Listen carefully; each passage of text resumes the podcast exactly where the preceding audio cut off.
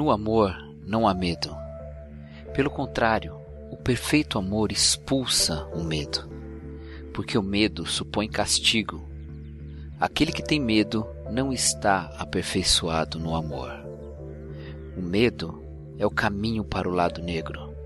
O medo leva à raiva, a raiva leva ao ódio, o ódio leva ao sofrimento. Quem afirma estar na luz, mas odeia seu irmão, continua nas trevas. Quem ama seu irmão permanece na luz, e nele não há causa de tropeço. Mas quem odeia seu irmão está nas trevas e anda nas trevas, não sabe para onde vai, porque as trevas o cegaram. Seres luminosos somos nós. Vós sois a luz do mundo. Começa agora Ovelhas Elétricas.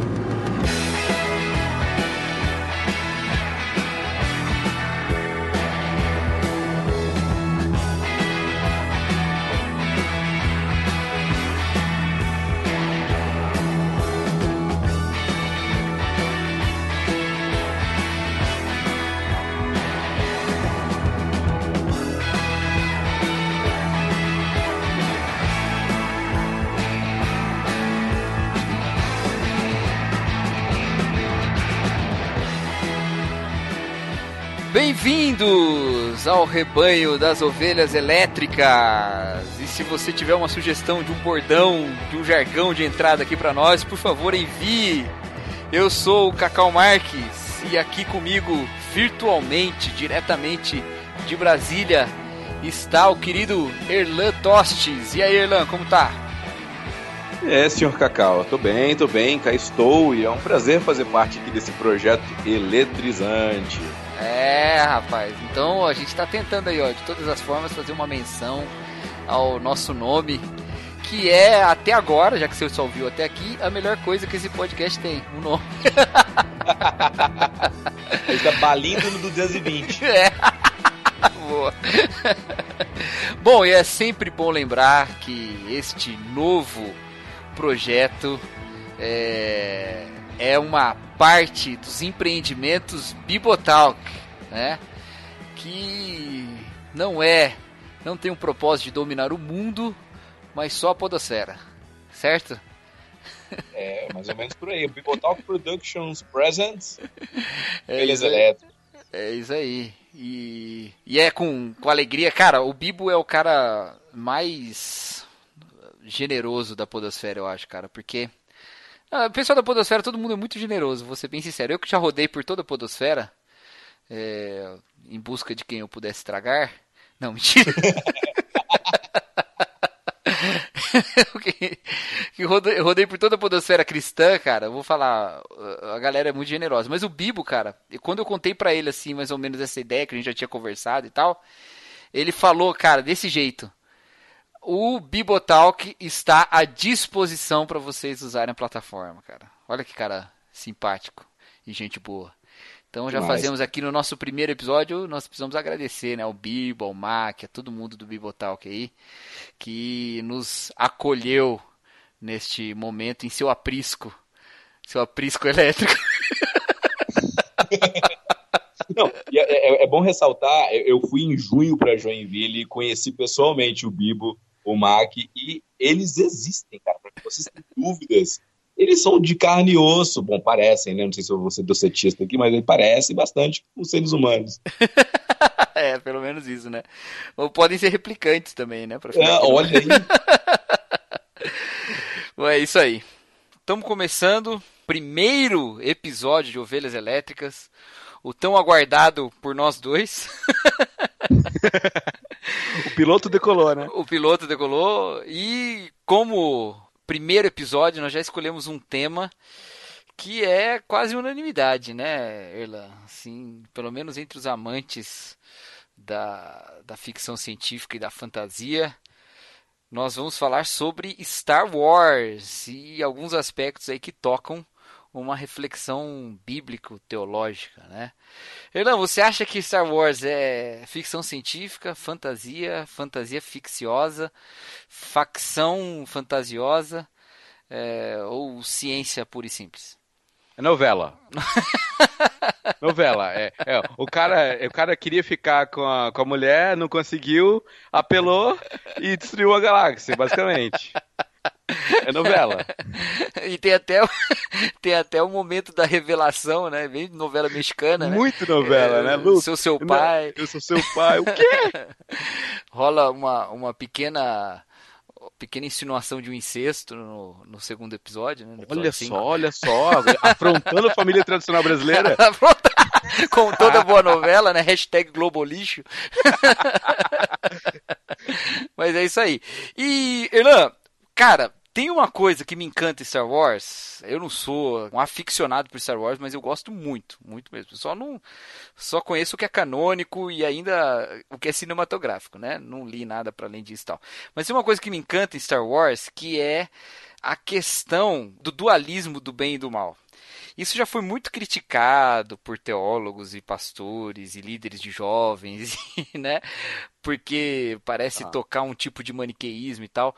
Mas essa visão de que há um, um mal em cada um para ser controlado, que está lá na, na boca do Yoda, né? Que é, hum. deixa eu fazer um parênteses aqui, o meu personagem preferido de todo o universo Star Wars em todos os tempos. É oh. o Yoda. É. Eu achava que era o Jar Jar Binks, hein? Ah, é. é. Meu Deus do céu. Mas o, isso é uma coisa que me encanta, cara. Me encanta assim, esse pensamento de que existe uma batalha acontecendo pelo seu coração, não uma batalha dentro de todo mundo, né? Dá pra gente fazer alguns paralelos bíblicos ou não? Você acha que isso é forçar demais? Você acha que isso é arriscar? Como é que você vê isso? Cara, eu acho que tem muito paralelo bíblico nos elementos de Star Wars. E esse dualismo é um deles. E sabe um, um, um mais legal, um viés bem legal de se abordar? O lado negro da força é muito mais legal. Ah, para pensar, acho, cara. cara. É... Você acha? É? Ah, claro que sim. Pega um Darth Maul, aquele lá que é todo espiento. O único, o primeiro com sabre duplo, velho. É. Muito mais legal. o Darth Vader, muito mais legal. O Snoke, mais legal. Todo mundo que vai pro lado negro. Cara, é, é, que, é que nem o cara que, sei lá, põe um, um All-Star preto e vai pra escola. Putz. Mas você tá falando assim em aspecto estético? Estético, só? estético e até em poder, se for para pensar, uh, na, na, trilogia clássica, o Luke perde. O Yoda ele tá enfraquecido, o Luke ele vai enfrentar e ele perde. Ele to toma uma peia do. do, do não do, do Vader, do mestre dele, né? Do o, o Sidious, né? O Darth Sidious. Ah, sim, é. Ah, tá. Você tá falando lá hum. no final. Não, porque tem aquela batalha antes, né? Dele com o Darth Vader super bem coreografado. Né? é, sim, e aí ele, ele toma o pau do Sidious lá e tem que recorrer a, a uma conversão, né? Do... Ah, sim, sim. É. Mas assim, cara, eu discordo de você, cara, sinceramente. Olha só. Eu gosto muito mais da, da Aliança Rebelde, cara. Eu, eu gosto muito mais dos Jedi. Eu sou um cara da luz, entendeu? Pô, cara, nem 10 minutos de programa e já toma aqui a primeira treta, né? Não, cara, mas olha só, não é o lado negro que tem sabre é, púrpura e roxo, né? Que nem o, o, Darth, o, o, o Mace Windu, né? É, é. Não, então, esteticamente, talvez você tenha razão, assim. Mas é, é porque acho que a batalha, né? A War, assim, que mais me atrai mesmo, é essa pela fidelidade do Luke. Isso é um elemento que me atrai muito nessa saga toda, sabe? Inclusive uhum. aí, então, às vésperas da, do lançamento do, do episódio 8, né?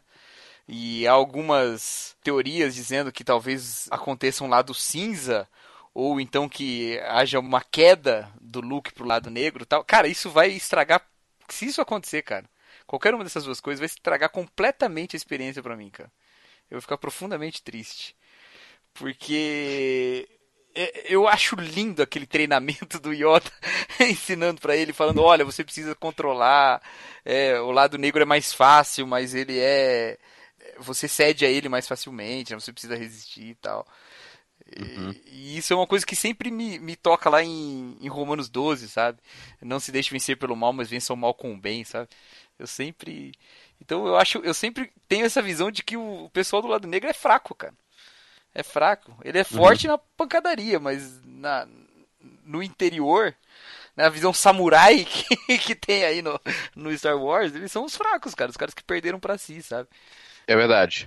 É verdade. É, é, aquela, é aquele senso de que liberdade é poder fazer o que você quiser.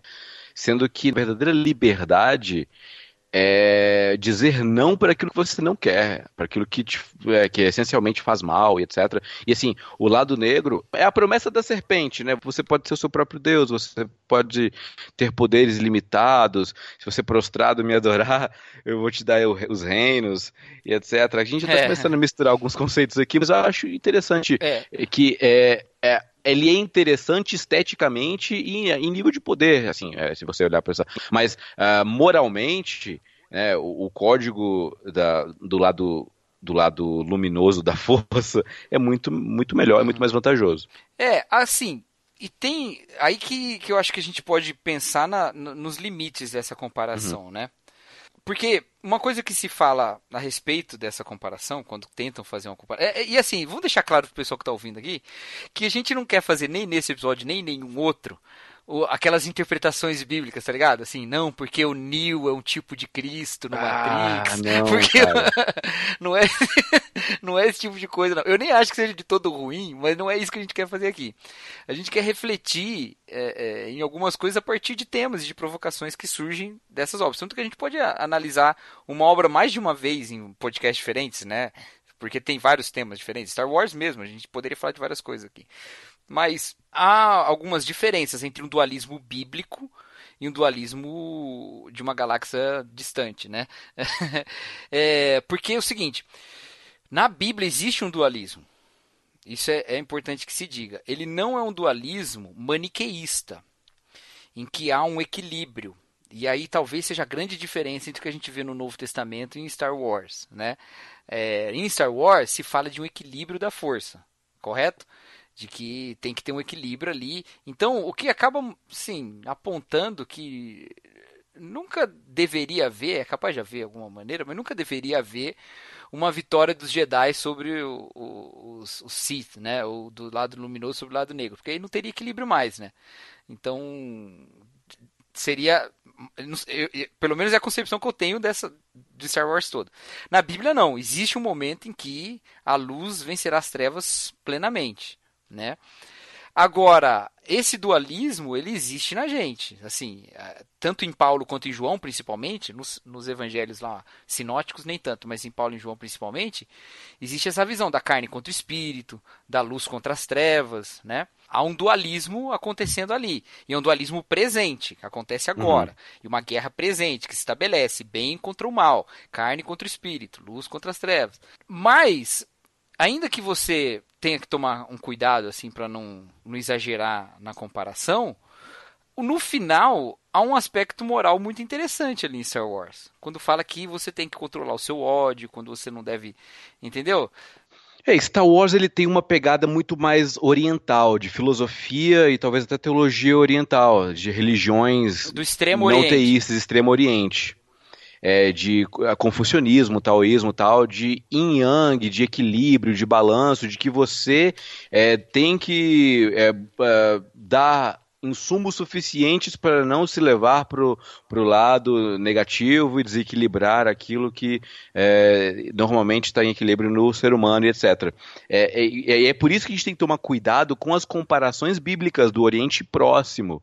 Ali já é, é outra história. Então, é, é, foi o grande erro né, de, de Maniqueu, né, trazer o, o diabo e Deus e o bem em, em, em níveis equivalentes. E, e, e aí que em Star Wars tem um elemento muito importante é, que é a força. Eu pensei, eu tava, né, como que eu vou abordar a força de uma, de uma maneira bíblica e tal? Eu pensei em pegar a, a, força, comparar com a dinamis do Espírito Santo, né? Essa potencialização tal. Mas eu caí num problema muito grande. A força, ela é impessoal. Ela é uma energia é. cósmica, ponto final. Ela é manipulável. Né? Então o Espírito Santo é uma pessoa, Deus é pessoal. Então não dá para comparar. Eu pensei em comparar a força à espiritualidade humana. essa capacidade uhum. de, de intuir que o ser humano tem, é, que pode tanto levar para a luz quanto para o lado negro, você adorar alguma coisa errada, né? Então, é, talvez por aí a gente consiga uma comparação melhor. É, aí tem uma coisa muito interessante. Você levantou um ponto excelente, cara. Inclusive aí, fazer um jabazinho aqui da, da aula de espiritualidade no IBT. Ó, ó, ó. Vai ter na primeira aula, que é a aula gratuita que todo mundo vai poder ver, eu falo um pouco sobre isso. Que é o seguinte, existe um aspecto muito distintivo na espiritualidade cristã que coloca a espiritualidade cristã em oposição a todas as tradições mais esotéricas e espiritualistas. Na verdade, eu tô mentindo aqui, não é na espiritualidade cristã. É nessa espiritualidade monoteísta, judaico, cristã, islâmica em certo ponto, que é essa ideia de que o espírito ele e aí no cristianismo isso é ainda mais explícito, né? O espírito não é uma não é uma região, ele não é uma um aspecto da existência. O espírito é uma pessoa. Então, toda a espiritualidade é, é, mais esotérica, mais espiritualista, ele te ensina técnicas de ou doutrinas de manipulação de realidades suprassensíveis, certo? Um, com ousadia vou mover o sobrenatural. Não, tô brincando. uma manipulação de poderes e realidades suprassensíveis para fora deste mundo dessa física aqui. Mas a espiritualidade cristã, ela promove um encontro com uma pessoa cuja existência é primeiramente suprassensível, né? Um, uh, do qual nós estamos em uma separação e os nossos sentidos não dão uma completa compreensão dela. Então, dentro do cristianismo, só existe um meio de você acessar o que é espiritual. É se encontrando com o Espírito, que é Deus né, se encontrando com uhum. Deus que é espírito e se encontrando em Jesus Cristo, que é esse encontro inclusive, né, que fala lá no Salmo 85 do beijo, né? é o, é o, o encontro ali, é 100% homem, 100% Deus, né? Então, uhum. sendo um encontro com uma pessoa, esse poder nunca é submetido a vontades pessoais. Certo? É. Cara, a gente está resolvendo o problema do dualismo Star Wars aqui. Porque é o seguinte: ainda que a Bíblia seja explícita em dizer que o bem não tem o monopólio dos poderes espirituais, existe esse poder, é, existem poderes e potenciais espirituais malignas, ela ah. é explícita também em dizer que essa realidade espiritual ela está toda submetida a essa pessoa e que esse estágio atual de dualismo, ele não é o balanço, ele não é harmonia, ele é desarmonia. Em Star Wars, a oposição é o equilíbrio. Na Bíblia, a oposição é o desequilíbrio. É, ela só existe porque há uma inimizade, há, há um pecado, sacou? Então, no nosso encontro com essa pessoa, nós não manipulamos, que é Deus, nós não manipulamos os poderes espirituais como se faz com a força. Mas nós submetemos o nosso corpo, ou seja, o que é material, a este poder espiritual que tem vontade, porque ele é pessoa, porque ele tem personalidade, vontade e intenção. Né? É, então acho que o, a grande divergência acaba sendo essa. Existe uma, existe uma dualidade? Existe. Só que em Star Wars essa dualidade ela é uh, até certo ponto boa ou natural, vamos dizer assim. Na Bíblia, não, ela é não natural, ela é temporal e, e circunscrita a este momento. E ele, ela chegará ao fim, porque ela é fruto de um desequilíbrio, de uma inimizade. Né? Mas é, é interessante que até em Star Wars, esse dualismo ele gera consequências uh, nefastas para toda a galáxia, para toda a república, né? Porque surge um déspota por conta desse desequilíbrio, né? O Anakin, ele, é, é, apesar de todos os temores do Yoda, dele se tornar algo, algo mal tal, ele é treinado e depois de um estopim em sua vida, ele né, descamba pro lado do mal. E assim, a partir desse desse líder, esse déspota, esse imperador, assim, essa arma do imperador, na verdade, a galáxia toda sofre então, será que seria muita forçação a gente comparar também o dualismo que existe entre mundo e igreja e trazer a analogia do, do império e os rebeldes, a resistência rebelde? É. Deixa eu pensar um pouco. Não, porque essas consequências nefastas, elas não são resultados do dualismo em si, né? Elas são resultado do desequilíbrio, né? Do fato de que o Darth Vader é muito mais poderoso do que qualquer um que pese do outro lado. E é por isso que quando o Luke surge, ele vem para trazer equilíbrio à força, não é? É, mais ou menos. É porque assim, os antes do Anakin e tal, é, existia o Sith era um mito, né? Eles estavam meio que sumidos, meio que jogados de escanteio e tal. É, porque assim, quando surge os primeiros manipuladores da força, isso, é, isso é, é, canônico, mas fora dos filmes. Eles uh, meio que um grupo se desvirtua e começa a manipular a força para é, o lado negro. É, então, assim, inicialmente existia apenas assim é, existia a força hum. alguém começou a manipular de uma maneira legal surgiu o Conselho Jedi e pô, começou a descambar uma galera que é, começou a manipular errado então uh, não sei se o equilíbrio é algo natural ou causado é mas isso aí isso aí foi uma coisa né não é, não é uma mentalidade original, né, do, do filme. É, é o universo expandido. É, eu tô falando de, de universo expandido. Não, ente... sim, mas é tipo assim, o, o, o Jorge Lucas concebeu já dessa maneira? Ah, eu não sei te informar. É... Vamos ligar, peraí, deixa eu ligar. Deixa eu botar Porque... ele na ligação aqui. Aí liga pro Geolê, né?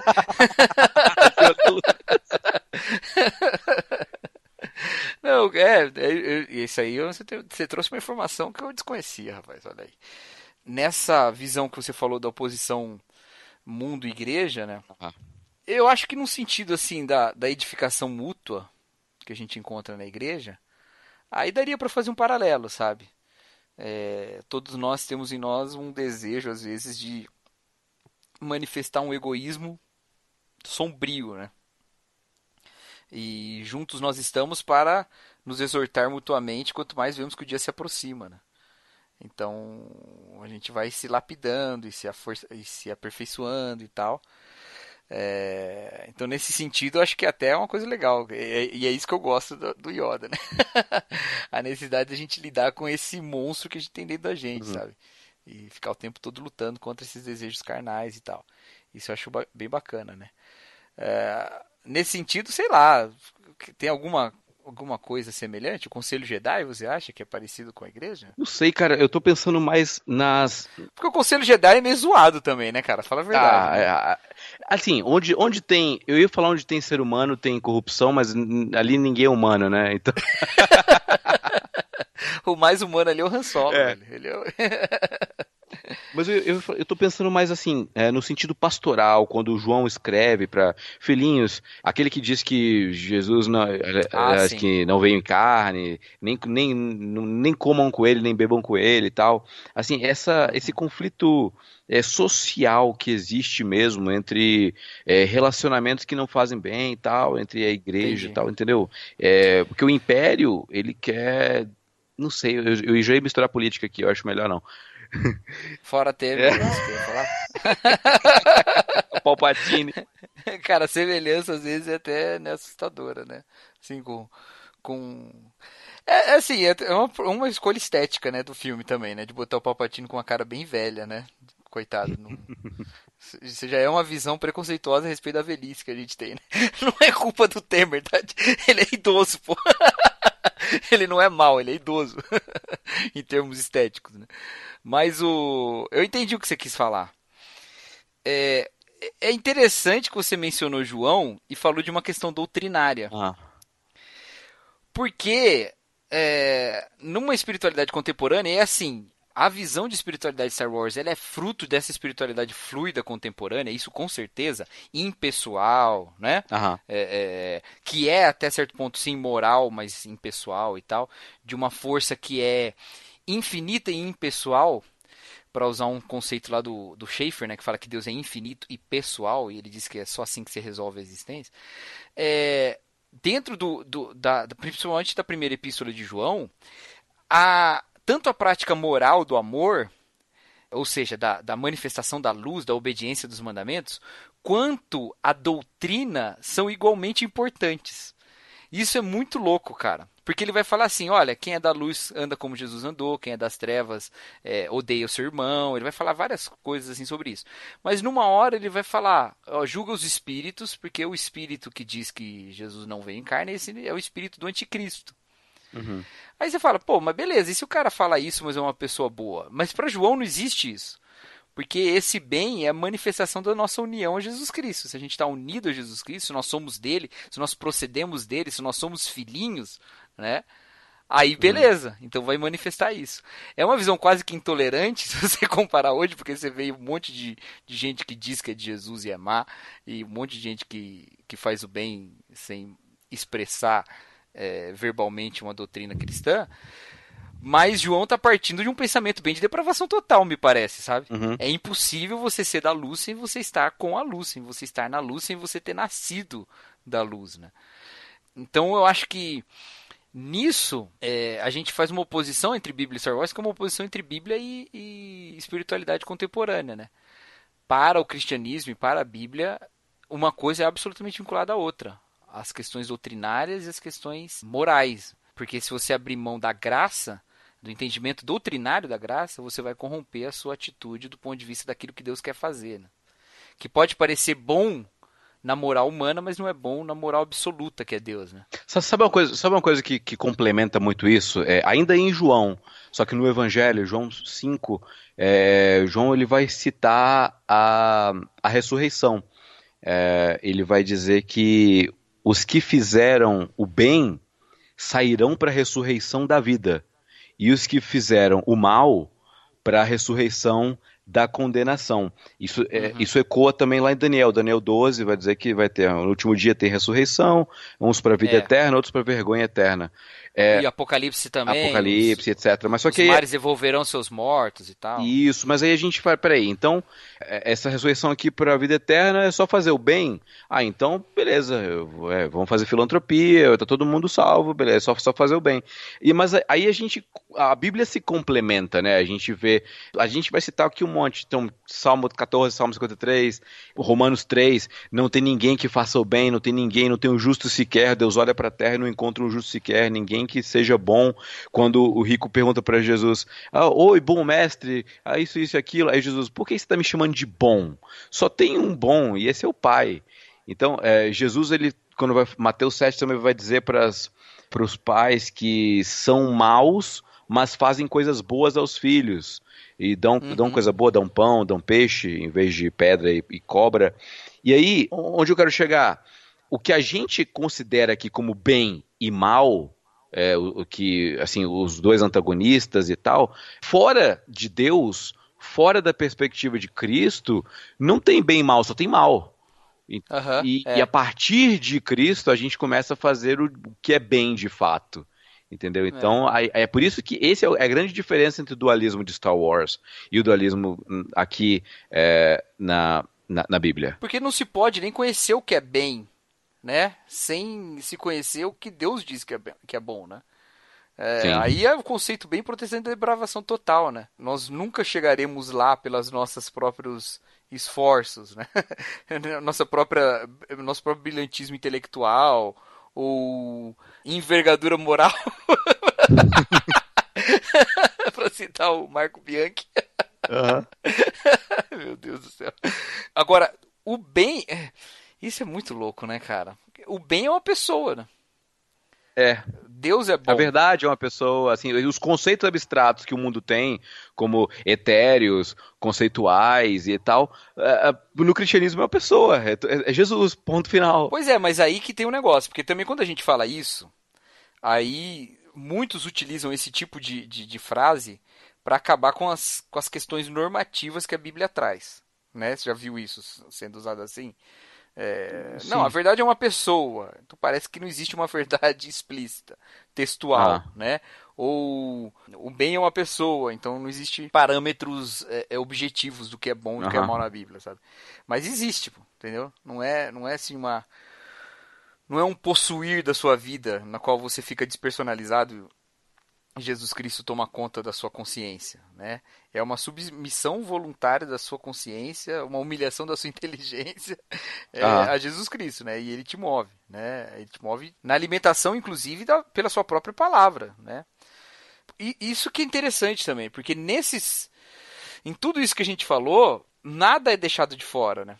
Porque esse é um outro problema da, da espiritualidade fluida contemporânea, espiritualidade líquida, né? Eu escrevi um livro, espiritualidade líquida e da que é bem representado também em Star Wars, que é uma ignorância de aspectos racionais. Isso é muito também típico da própria meditação oriental.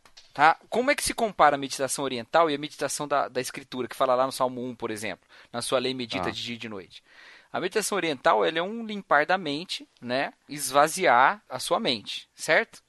É, oriental, é. assim, do extremo oriente. A gente fala oriental e esquece que a Bíblia é oriental também, né? É. Extremo oriente, né? Agora, biblicamente, meditar ali, até no hebraico, lá na, no Salmo 1, aquela palavrinha, ela tem raiz em recitar. Ah, sabia disso lá no Salmo 1?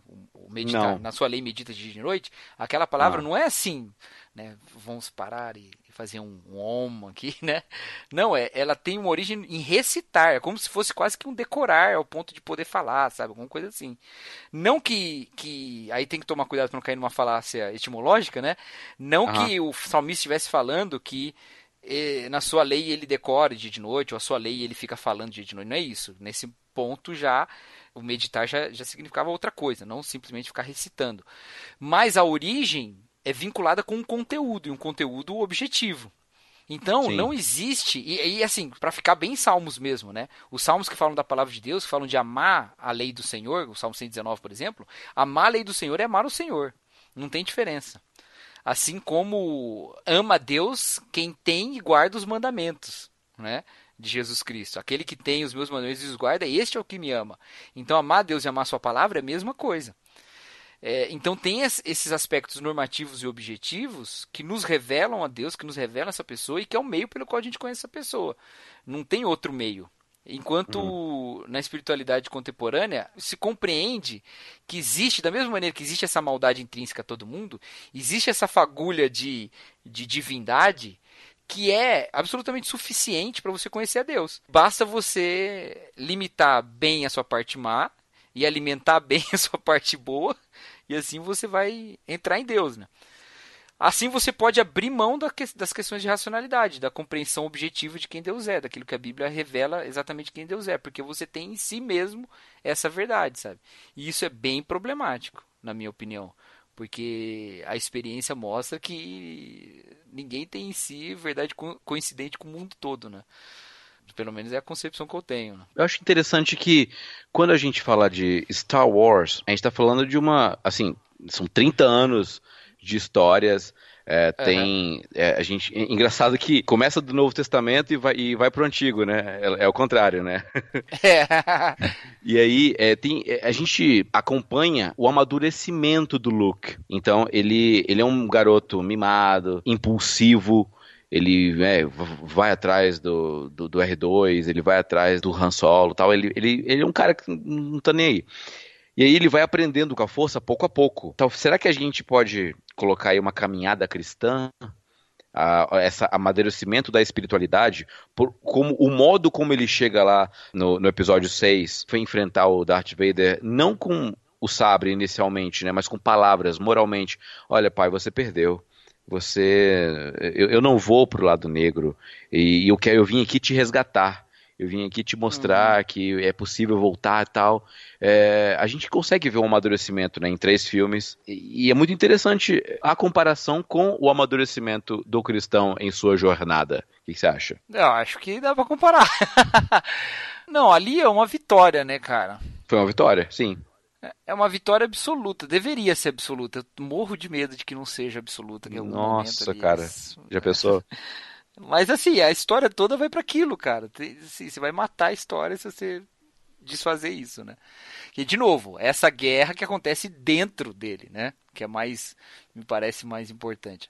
Eu acho que na caminhada cristã, velho, é bem assim mesmo, cara. São vitórias sucessivas. Tem um ponto que a gente não olha mais para trás, mas a gente tem mais desafios, mais difíceis, né? Depois a gente matar os Darth Vaders da nossa do nosso espírito surgem os Kylo Rens.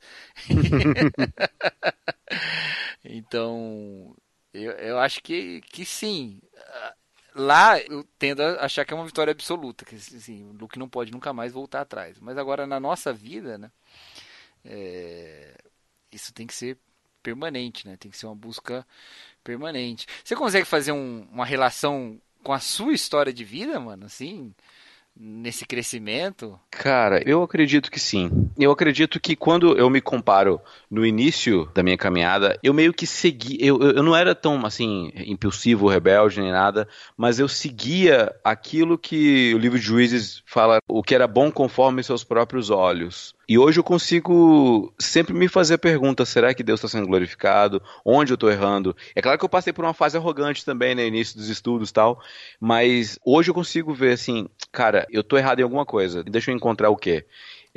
eu sempre parto do pressuposto que eu estou errado em alguma coisa, eu estou errando, eu estou pecando é. em alguma coisa. É, eu só não estou conseguindo enxergar. Essa autoanálise que é tão importante pro Jedi, né? O Yoda sempre fala sobre isso, né? Isso é, é Sócrates, na verdade, né? Conhece-te a ti mesmo, saber um pouco mais é, o autoconhecimento e tal.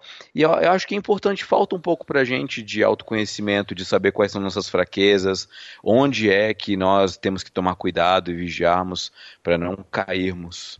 É, aí de novo a gente pega a questão da personalidade de Deus, né? Porque aí, de novo, né? É um autoconhecimento que não para na gente. Né? Você tem um parâmetro bem claro que vai denunciar o que falta na gente. Né? Sim. Jesus Cristo, ele, ele denuncia a nossa, a nossa imperfeição, certo? É, aí a gente tem que cair em João de novo, cara. Porque João vai falar que o amor de Deus é aperfeiçoado em nós, né? e que isso é evidência de que o Espírito está em nós. E se isso, o Espírito está em nós, nós não temos medo de castigo, porque o Espírito, essa é a prova de que nós temos a Deus, que o seu Espírito está em nós e tal. Então é tudo um ciclo, né? Mas todo esse ciclo ele volta para essa submissão a essa pessoa que é Deus. Né? Então eu sempre cito essa frase, vou citar de novo, que eu amo, né? Aquela frase do Calbart no, no, naquele artigo dele, O Cristão a Sociedade, que ele diz que o cristão é aquilo em nós que não somos nós, mas Cristo em nós. A gente se compara com Jesus Cristo e no que nos falta, a gente vai aprimorando, ou seja, nos despindo do velho homem, nos revestindo do novo homem, né? E vai assim crescendo, né? Mas sempre com essa outra personalidade. É, é igual quando a Bíblia fala. Outro dia eu tava conversando com quem que foi, cara? Eu não me lembro com quem. Eu acho que eu tava gravando algum podcast há muito tempo atrás. Mas eu, a gente tava falando sobre domínio próprio. E aí alguém perguntou: mas como assim domínio próprio? Eu dominar a mim mesmo? Mas a Bíblia não ensina eu me submeter ao domínio de Deus, né? Mas o domínio próprio é o domínio do velho, do novo homem sobre o velho homem, né? É próprio no sentido de que é daquilo em mim que é Jesus Cristo, né? É Jesus dominando, né? Mas é próprio porque nesse momento é, é pela fé eu sou unido a Jesus Cristo, né? Então é o, é o novo homem sobre o velho homem, né? Então é a mesma coisa. Ainda que eu não não me dilua em Deus, né, sem personalidade nem nada, eu vou vai crescendo em mim essa personalidade que é Jesus Cristo mesmo, caráter da mente para as práticas, né? É, eu, eu, eu lembrei agora, você estava falando, é, eu lembrei do, de uma sketch de um grupo de teatro é, gringo, é, One Time Blind, é, é, é chama O Banco, é uma, assim, a mulher vai lá fala assim, Jesus, eu te entrego aqui o controle da minha vida, aí toma aqui esse banco e pode sentar aqui. Aí Jesus está lá sentado. Aí de repente acontece alguma situação que ela, ela precisa mentir ou precisa né, passar alguém para trás tal. Ela, peraí, Jesus, só um pouquinho. Aí ela pega o banco de, de volta e faz aquilo. Aí pronto, Jesus, toma aqui de volta. Aí ela fica constantemente fazendo isso até que Jesus fala assim: peraí, é, é, de quem que é esse banco aqui mesmo? É, é seu. E, e, ela, e ela pega ele para ela, abraça. É seu, Jesus, é seu. Aí, tipo... É mais ou menos isso, cara. Assim, é, é, é, dadas as devidas proporções, mas é mais ou menos isso na sua vida. É, é, entregar ou não. Se você não quer entregar a vida, não quer tomar a cruz e seguir Jesus, beleza, vai, vai seguir sua vida. Mas vida cristã é sacrifício, é não, é dizer não para si mesmo. É, é, é sempre vou ressaltar que a, a santidade que o cristianismo pede não é um ascetismo, né? Ah, sim não é só um não para certas práticas e tal, mas é uma é positivo no sentido de que é a ação de Cristo em nós como como seu corpo, né? O, de Cristo através de nós é, é o vivo não mais eu, mas Cristo vive em mim, né? Isso me leva também a um outro pensamento. Eu estou muito muito interessado, Erlan, em ah. a gente tentar fazer aqui um, um uma um guideline da religiosidade de Star Wars. Por Você acha que cara? o Obi-Wan virou a, virou a seta? Como assim? Ah, virou a seta. Um a, ermitão, a, seta, é, a seta. Desculpa, é. Eu vi a, eu entendi a seta, tipo se eu tivesse virado a seta pro outro lado. virou a seta. Ficou, virou à esquerda? É. Cara, o Obi-Wan é o Simba, né, velho? ele fugiu das responsabilidades até alguém ir lá e falar para ele que ele tinha que voltar. Não, eu, eu não sei se aquilo ali é um ascetismo, é, é, é dispensar. Mas eu tava pensando mais naquele personagem do Rogue One. Ah, o monge, o, o, monge, Jet, o Jet Li. É, porque ele tem uma, ele tem uma prática de meditação, né? Bem típica, né? O que remete, pelo menos, às religiões do Extremo Oriente, né? E isso é uma coisa, isso era uma coisa nova no Rogue One, né? Que não tinha nos outros dessa forma, né? Eu não me lembro. Você lembra de alguma? Não, não, não tinha. Cena assim não tem, né? É, é, é o Donnie questão... Yen, tá? Antes que o pessoal me crucifique, não é o Jet Li, é o Donnie Yen. eu não quis corrigir porque geralmente eu estou errado, então. mas o, eu não lembrava o nome do cara também, mas eu, eu desconfiei que não era o Jet Li. Porque ali, cara, em, em, em toda, a, toda a, a, série, a questão é sempre moral, né? Uhum. São impulsos benéficos e maléficos, né? Alguma coisa assim, vamos dizer, né? Sei lá. Pulsões de vida e de morte, diria Freud.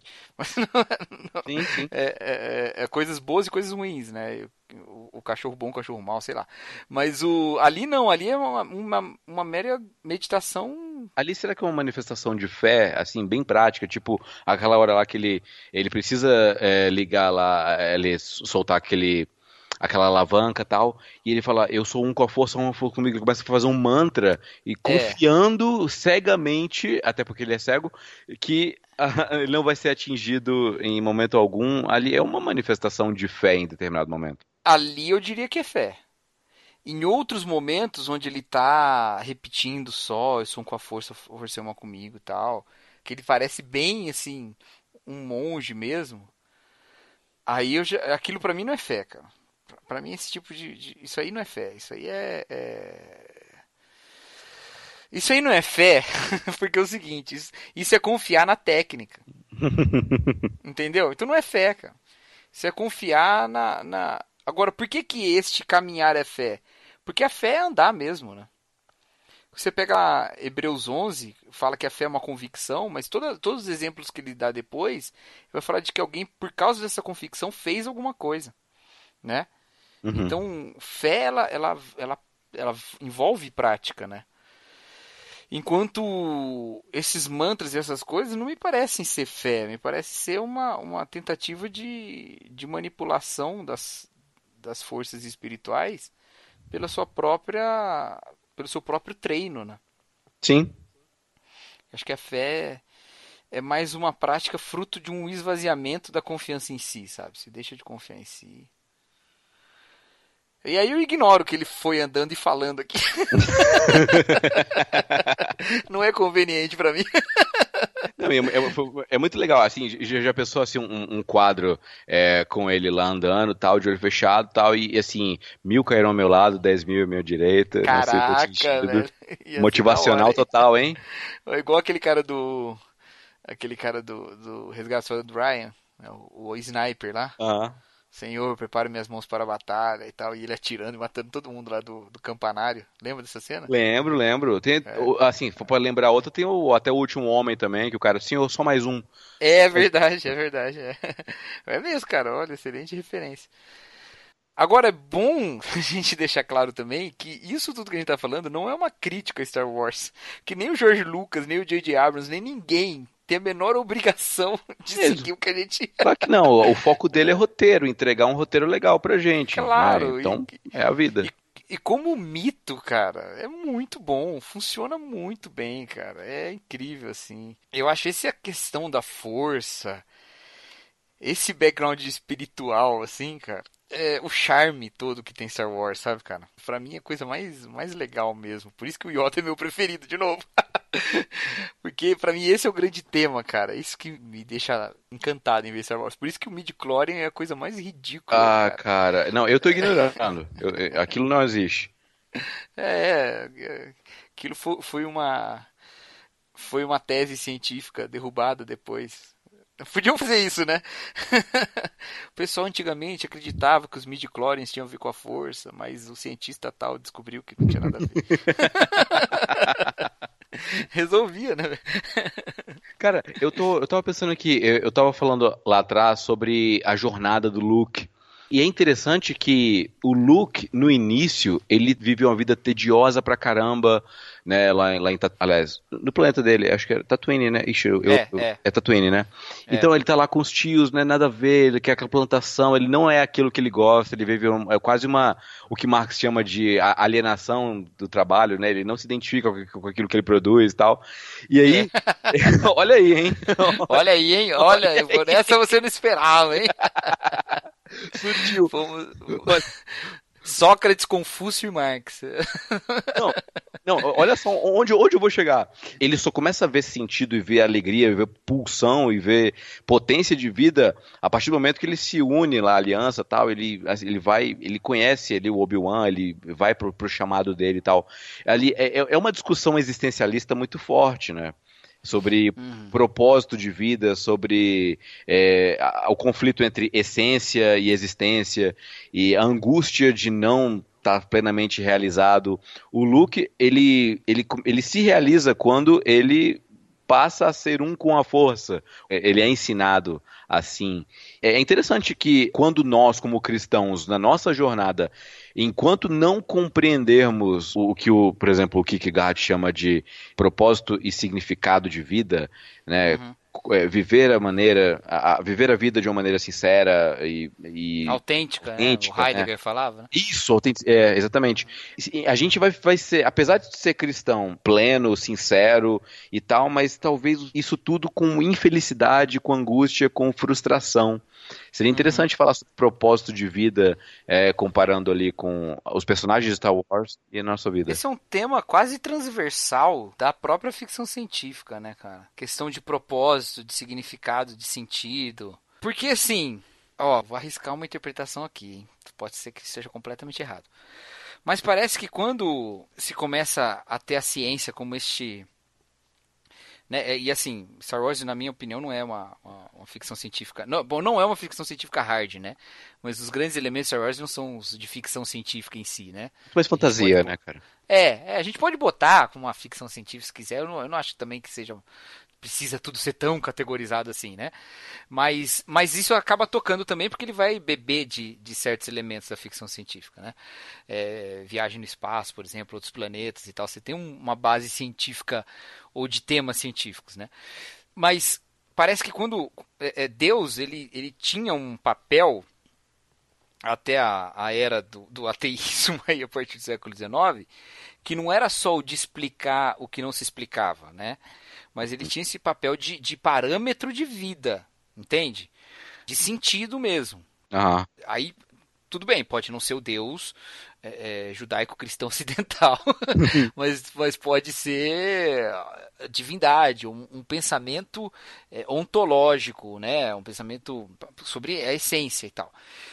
O mesmo movimento que tira Deus da explicação dos fenômenos naturais vai levar ao questionamento também de se esse Deus, do qual nós não precisamos para explicar a existência, por que, que ele deve ser o parâmetro também para, para a conduta e para o sentido, né?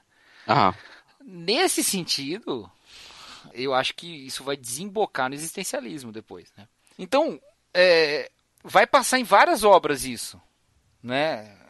Do propósito, da, do entendimento. E, e alguns vão pegar isso num aspecto positivo, como Star Wars, por exemplo, né? Um cara que encontra o propósito e tal, e ele é o escolhido, né? E aí você vai ter esse tema do escolhido em várias obras e várias uhum. Coisas, né? Outros vão ver do, do, do momento no aspecto negativo. Quer dizer, eu não tenho sentido, essa vida ela é maluca e tal, e, e vai atribuir o sentido a uma questão conspiracionista. E aí vai levar aquela geração de, de escritores de ficção científica que vai falar de aspectos totalitários que as pessoas podem pensar que é uma mera crítica a sistemas de burocracia e tal, mas me parece muito mais um paralelo com a mecanização da vida sem Deus, sabe? não tem sentido nenhum e tal. Entende o que eu tô falando? Eu tô viajando não, demais. Eu achei esse viés ser muito legal. Eu não tinha pensado nisso, cara, essa mecanicidade da vida sem Deus. Mas eu acho que, inclusive, endossando o que o Kierkegaard fala, a resposta do, pro existencialismo é a completude no transcendente. Por mais que o que você faça aqui te dê em primeira instância, a priori, um sentido, uma motivação. É o conto de Sísifo lá do Camus, né? Você encontrar sentido no trabalho, na, na rotina, naquilo uhum. que você faz. Mesmo assim, sem Deus, aí eu vou ter que citar Dostoiévski, é o, é o buraco no coração do homem do tamanho de Deus. Mas o Kierkegaard, ele fala isso porque ele ainda mantém esse pensamento. Na verdade, ele não esvazia o transcendente, né? Ah, sim. É. Ele simplesmente bota um abismo gigantesco entre o transcendente e o imanente, né? Eu não sou também um especialista em Kierkegaard, né? Eu devo estar falando um monte de borracha aqui. Mas quando ele fala lá da infinita, é, infinita diferença qualitativa, lá no temor e tremor, uh -huh. né? Ele vai botar esse abismo gigantesco, né? E vai dizer, então, da fé como esse salto, né? Que transpõe esse, esse abismo, né? Você não encontra nenhum elemento aqui que vai justificar, mas você ainda vai manter como um salto. Eh, mas me parece que os existencialistas posteriores, e já mais ateus do que o Kierkegaard, vão uhum. dizer assim, é, mas por que então, né? Por que acreditar que tem alguma coisa para além do abismo, né? É, quando a gente cai assim, nem tanto existencialistas, já nihilistas, né, a partir de Nietzsche, século XIX, a gente vê que a falta de um Deus, a falta de algo após o abismo, na verdade, a única coisa que existe é o abismo, é o tédio, nas palavras do Kicker mesmo, né? Quando você não tem um referencial transcendente, o que você tem é tédio e alienação. Quando os filósofos posteriores se deparam com o abismo, eles ou se desesperam, né? O, Schopenhauer vai cair no pessimismo, na, uhum. na, na desesperança tal, ou é aquela parada de deixa a vida me levar. Então, já que não tem sentido, não, não vou ser eu que vou que vou procurar um sentido para ela. O fato dela não ter sentido, ao mesmo tempo que me desespera, me acalma, me tira a minha angústia de uhum. ter que fazer alguma coisa. Só que para nós cristãos isso não serve porque a gente tem que fazer algo. A gente, e o que a gente faz é para a glória de Deus. Gente, nossa obrigação, nosso propósito é, primeiro é glorificar a Deus, é fazer nossa vida ser o, o altar de Deus, entendeu? Uhum. Não, mas aí, vamos levar esse pensamento então do absurdo para a última consequência. E aí, se todos estão absolutamente convencidos disso, todos nós viramos Ricks. Beleza. Rick e Morty, tá, galera? Quem não assistiu, assista que haverá um episódio aqui do Ovelhas Elétricas sobre isso, hein? Ó. Oh. Tô prometendo, hein, Irla? Tô prometendo, tem que cumprir. É bom mesmo, é bom mesmo. antes, da, antes da quarta temporada. é. Então, é, é, vamos pensar assim: se todo mundo for para lá, todo mundo foi absolutamente convencido de que não há, não há sentido, todo mundo se tornou niilista. O que vai pautar a vida de cada um? Nós, cristãos, a gente pensa nessa maldade inerente do ser humano, a gente pensa assim, ah, vai todo mundo se matar. Só que essa mesma visão justificou certos pensamentos autoritários, né? Uhum. É, que todo mundo é mal, então vamos estabelecer e tal um, um governo mais, mais rígido e tal. Você pode pensar também que na dinâmica da sociedade as pessoas vão se organizar porque elas vão descobrir certas coisas. Por exemplo, o assassinato é mal porque é melhor ter uma pessoa viva que ajude a produzir garantia sobre a sobrevivência contra outros riscos da minha vida do que eu matá-la e me expor também ao fato de que eu posso morrer. Então é melhor fazer um acordo aqui, sacou?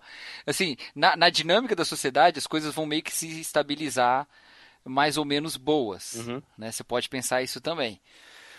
Agora, isso não nunca se sustentará nos meros interesses exteriores. Você vai ter que meio que entender que no fundo, no fundo, todo mundo é, vai preferir a sociedade, entendeu? Ou a maior parte deles, exceto os que Sim. seriam psicopatas ou sociopatas. No fundo, no fundo, todo mundo vai preferir a vida, exceto uma pequena parte de suicidas, sabe? Só que esse no fundo, no fundo, não é um elemento uhum. universal. E esse elemento universal não poderia ser lido como algo no fundo, no fundo, que nos diz que o mal não vai nos satisfazer? Porque essa é a visão de antropologia bíblica que eu tenho, sabe? De que as pessoas são absolutamente depravadas, mas o mal nunca satisfaz.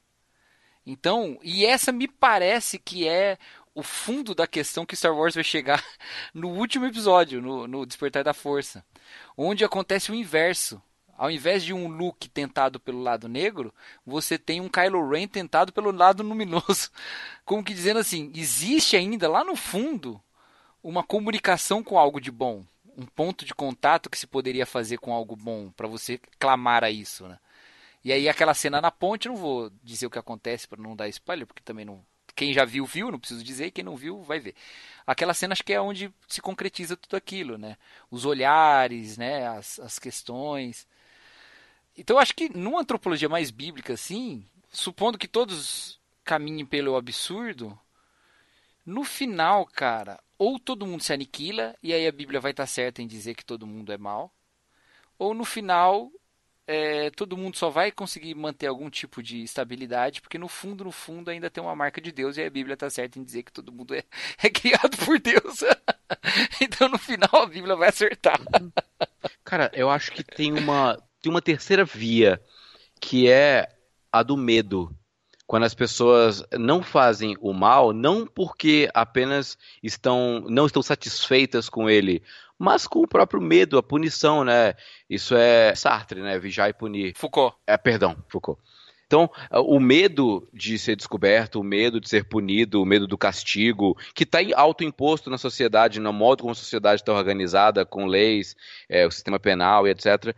É, é claro, eu estou falando aqui estritamente de crimes, né? Mas existem as contravenções morais que são apenas aqui na região da mente, né? O orgulho, a cobiça, as várias formas de se pecar sem cometer nada. Mas assim, pragmaticamente, as pessoas vão continuar com o que os anarcocapitalistas chamam de, do PNA, né? O Pacto de Não Agressão, porque todo mundo sai ganhando no fim das contas, né? O pragmatismo vence. É, e não porque assim necessariamente existe uma fagulha de bem, apesar de que eu concorde. Eu concordo que o homem é totalmente depravado, mas também concordo que o homem, ele não é. Ele não é. Satisfeito no mal. É. Assim, o homem não é bom, mas também ele não é, ele não é essencialmente mal. Ele pratica o mal inerentemente, mas não essencialmente. E é interessante é, você é, falar. ele não se encontra no mal. E isso acho que é. A gente pode falar com segurança, assim, né? O mal não, não vai preencher o vazio lá, né? É, é eu acho que nada preenche, né, das contas, nem não, o mal nem é, o bem. É, né? Não, Deus preenche. Deus pre é. Mas Deus se manifestará nesse bem, né? Entendeu? Então, quer dizer, o bem não é um substituto de Deus, porque não existe bem sem Deus. O bem é manifestação de Deus. Então, só sobra o que para tentar preencher sem ser Deus? O mal, e o mal não preenche, entende? Então, essa vai ser evidência de que a gente é, não é feito para esse tipo de existência maligna, né? Alguém já disse que a evidência de que Deus existe é que o mal tem um limite. Né? Sabe quem que disse isso? Hum, não. Eu também não me lembro. minha, esperança é que você lembrasse. cara. Não, é uma frase bonita pra caramba, cara. Vou botar é no meu bonita, Facebook. Né? Então acho que. Mas aí são questões, né? Como diz o salmista no Salmo 131, questões grandes demais para mim. Mas, mas é legal você ter citado o Kylo Ren, porque assim, tanto ele como o Darth Vader, eles manifestam essa, essa bondade lá no fundo, lá no fundo do poço, existe um resquício, né? E, inclusive não só eles, pega o Jabba the Hutt, né? Que ele é a, a a caricatura perfeita de um hedonista. O cara que vive é. por prazer, o cara que vive ali para desfrutar tudo possível, tanto sexualmente como ali é, na glutonaria, nos prazeres, na música. Na... O cara vive para vive em, em, em baile de sertanejo universitário. É o Jabba the Hutt, entendeu? É, o cara tá no tchê tchê tchê tchê. É, e ele, e ele mesmo assim perdoou várias vezes a, os trambiques do, do Han Solo. O que a gente vê no episódio 4, que ele lá vai lá ca caçar o solo e tal, ou então no episódio 5 ele pega o solo, cara, é, é o estopim mas o passado é de vários perdões de dívidas do solo, entendeu? É uma, uma manifestação, talvez, é, do perdão que é inerentemente uma misericórdia. Bom. Misericórdia. talvez até nem matar o, o Han Solo, né? É. é. Bom, não sei também. É bem cruel, né? Acho que matar era, era melhor, né? Do é. que congelar o é. pobrezinho lá. Foi o Jabba, não foi? Foi, né? Foi. É, ah, bom. Eu achei que já... você ficou tão quieto que eu falei, caramba, eu falei alguma besteira não, muito grande. O, o Jabba, o Jabba ele, ele convence o Lando a, a, a entregar o, o, o, solo, né? É, é. Mas é isso aí, cara. Acho que então a gente. A gente né? conversou, conversou e não, não, concluiu nada. Como é que a gente conclui isso, Carlos? É, a gente conclui assim, cara. É, Deus é bom, o diabo não presta. não, eu acho que é isso, cara. Acho que a grande diferença é a. O mal, não, o mal não compensa, né? Assim, o pecado não compensa. É. É, e a grande diferença é essa personalidade divina, né? Eu, eu acho que, que a diferença reside nisso, cara, em, em termos da força. É uma e... pessoa, né? Deus é pessoa, é, pessoal. Então, assim, nós somos chamados não para uma, uma mera dissolução da individualidade, mas somos chamados para uma comunhão, né?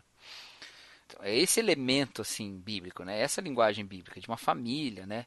E, e o corpo é, é, um sentido às vezes até de, de unidade que parece abrir mão das das, das, expressões mais individuais, mas ele é no sentido justamente de valorizar a diversidade, né? Quando o corpo é usado, a linguagem do corpo na Bíblia, né? Uhum. Então, justamente características específicas, né? É... Eu acho que isso acaba unindo todas as coisas que a gente falou, porque vai unir esse sentido também que se Deus deixou de ser o referencial, aí a gente pensa numa vida é, mecânica, ou então nós todos aguardamos ser o próximo Messias, né? Aquele que vai encontrar o sentido da vida como Luke, como Neo, como a, a menina do Divergente, que eu esqueci o nome dela. Eu também não lembro. a próxima esperança, né? Uhum. É, esse tema vai estar lá em Blade Runner também, que um dia nós falaremos. então, é, é, essa, essa confusão, essa perda toda, eu acho que a gente tá justamente porque a gente é, enxerga um universo sem face, né? sem personalidade, sem Deus. Né? É, Deus resolve essas questões todas. Né? Uhum. Acho que complementa bem esse nosso papo o pessoal lê o Francis Schaeffer. Né? Ele vai caminhar por esse caminho assim de insistir em Deus como personalidade, ele vai fazer uma crítica até a visão do Kierkegaard também. E, e eu acho que nesse sentido ele responde bem, assim, sabe? Deus ele é infinito, mas pessoal. E, e aí a gente é chamado para celebrar essa comunhão com ele, com as pessoas, e nele, em família, né? Então tem uma vontade objetiva que é dele, não é uma manipulação de poderes. A gente tem esperança na vitória porque só tem ele, é, o universo não está aqui sendo disputado por forças, né? O universo é obra boa dele. Aí o homem é obra boa dele. Então acho que isso vai respondendo todos os temas que a gente levantou aqui, né? Falta para força uma cara. Assim que a gente conclui. Não, é, é, é legal que é, quando, quando Deus, é, ele, o capítulo 1 lá de Josué, Deus fala, né? Esforça-te e tem bom, bom ânimo é, esforça-te quer dizer o quê? Tenha força, né? Então que a força esteja é. com você, José. Boa, excelente. Então é isso, gente. Esse foi o nosso primeiro Ovelhas Elétricas, nossa estreia aí. Gostou, Erlan, de gravar, de participar? Cara, eu gostei bastante. Para mim foi satisfatório, foi um papo muito legal. Eu espero também que os ouvintes tenham gostado tanto quanto nós. É isso aí. Então, se você gostou, você comenta aí dizendo quanto você gostou. Se você não gostou, por favor, nos dê um feedback, nos ajudando a melhorar, porque essa é só a nossa primeira tentativa de fazer um podcast nesse, nesse molde aí, tá bom? E então é isso. Um abraço e tchau. Tchau, tchau.